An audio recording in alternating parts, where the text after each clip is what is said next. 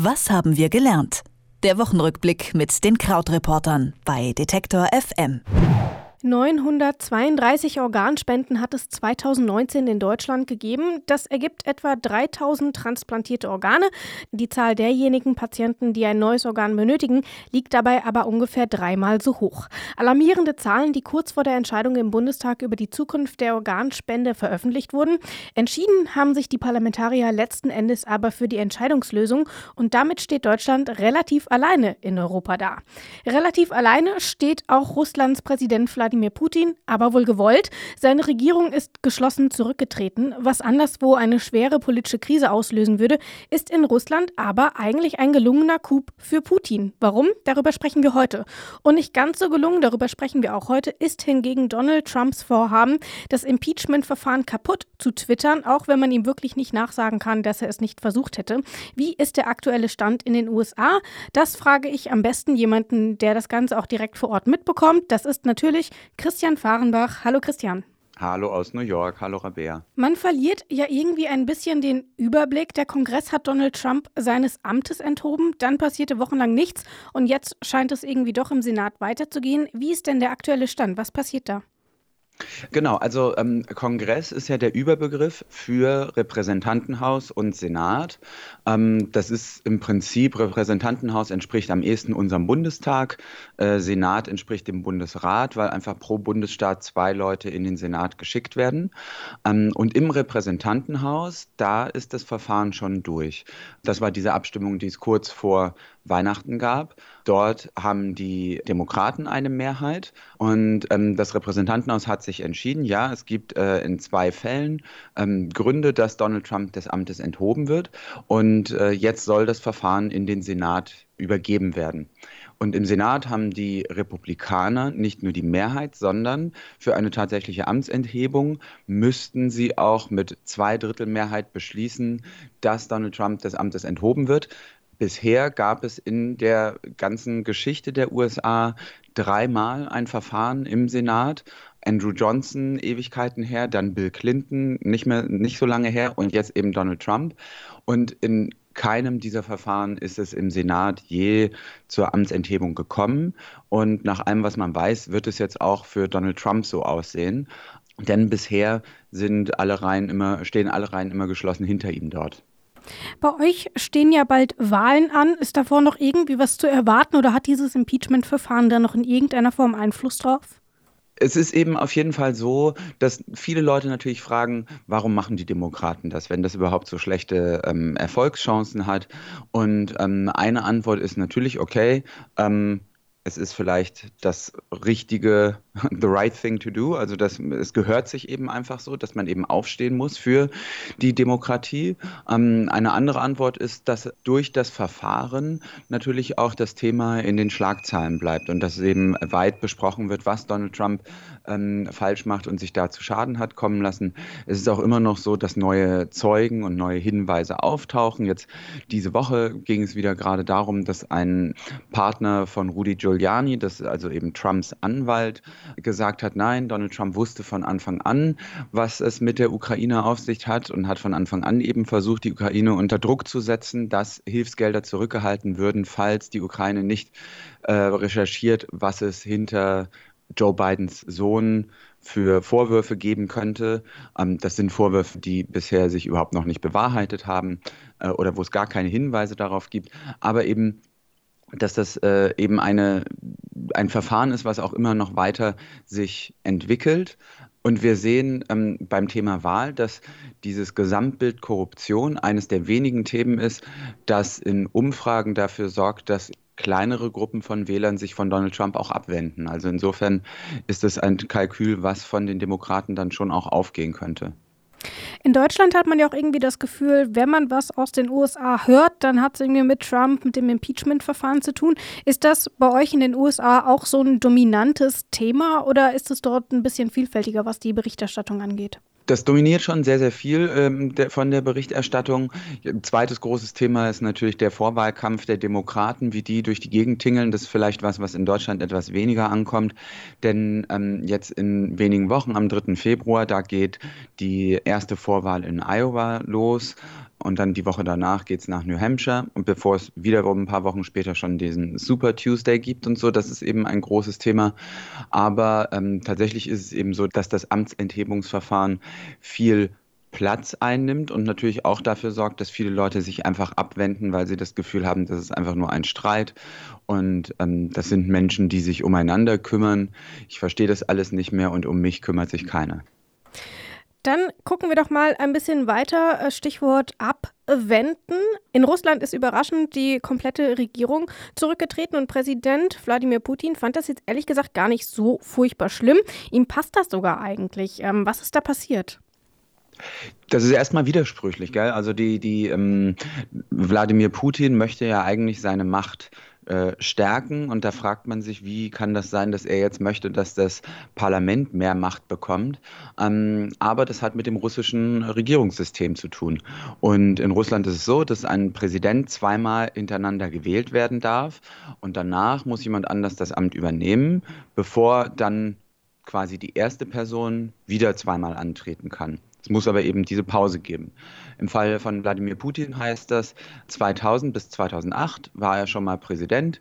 Dann ist er aber an die Spitze der Regierung gewechselt, also an die Spitze des Parlaments als Ministerpräsident, während Dmitri Medvedev Präsident wurde. Der wiederum hat dann nach nur einer Legislaturperiode gesagt, okay, ähm, jetzt kann das Putin wieder machen. Das war dann 2012 und seitdem ist Putin an der Macht oder wieder an der Macht. Die Amtszeit für den Präsidenten wurde auch verlängert von vier auf sechs Jahre. Das heißt also, dass seit 2018 Putin in dieser zweiten Amtsphase ist. Die würde jetzt bis 2024 laufen. Und die Frage ist jetzt eben, was passiert dann ab 2024? Und jetzt mit der Ankündigung dieser Woche, in der Putin gesagt hat, okay, ähm, generell soll, die, äh, soll das Parlament und soll der Ministerpräsident mehr Macht bekommen, glauben eben viele, ah, der bringt sich jetzt in Stellung dafür, dass wenn er dann 2024 wieder auf den anderen Posten zurückgeht, er da dann auch den größeren Einfluss hat. Wobei man sagen muss, dass es natürlich viele Beobachter gibt, die gesagt haben, hinter den Kulissen ist er sowieso weiter oder ständig der starke Mann gewesen, auch während dieser Amtszeit von Medvedev.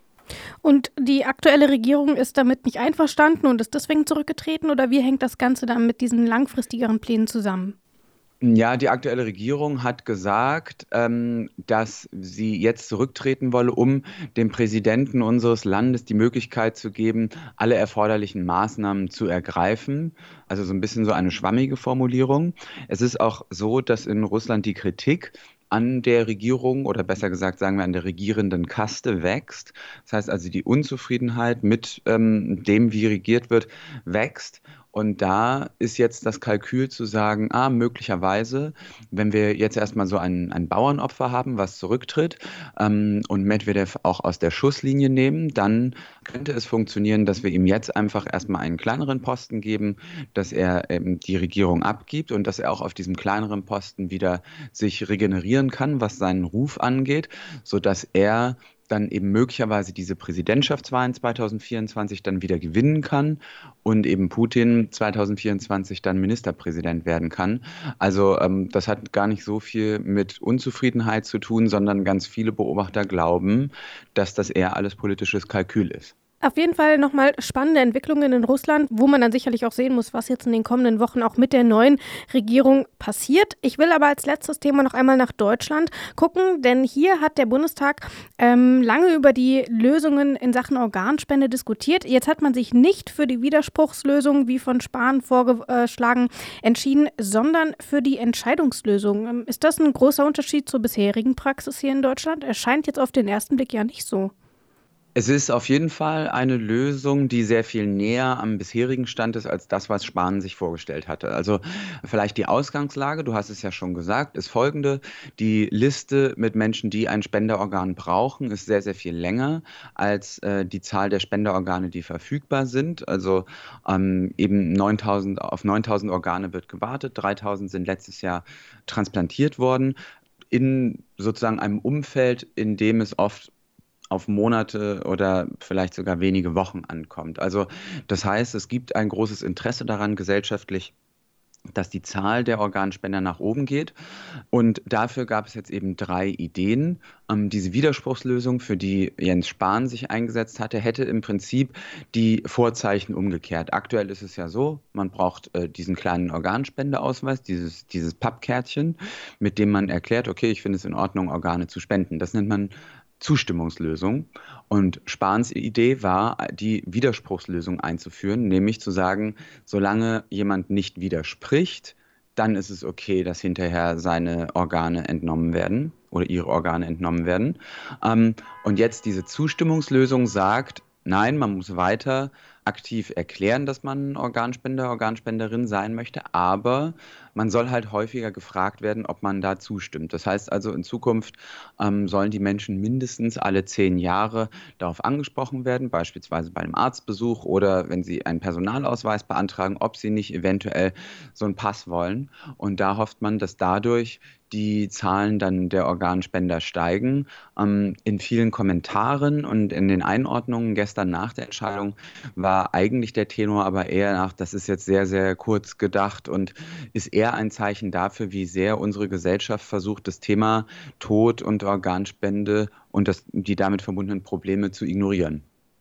Wir haben darüber auch schon ganz ausführlich in unserem Podcast zurück zum Thema gesprochen. Wer also mehr über die aktuelle Debatte erfahren will, hört da am besten noch mal rein.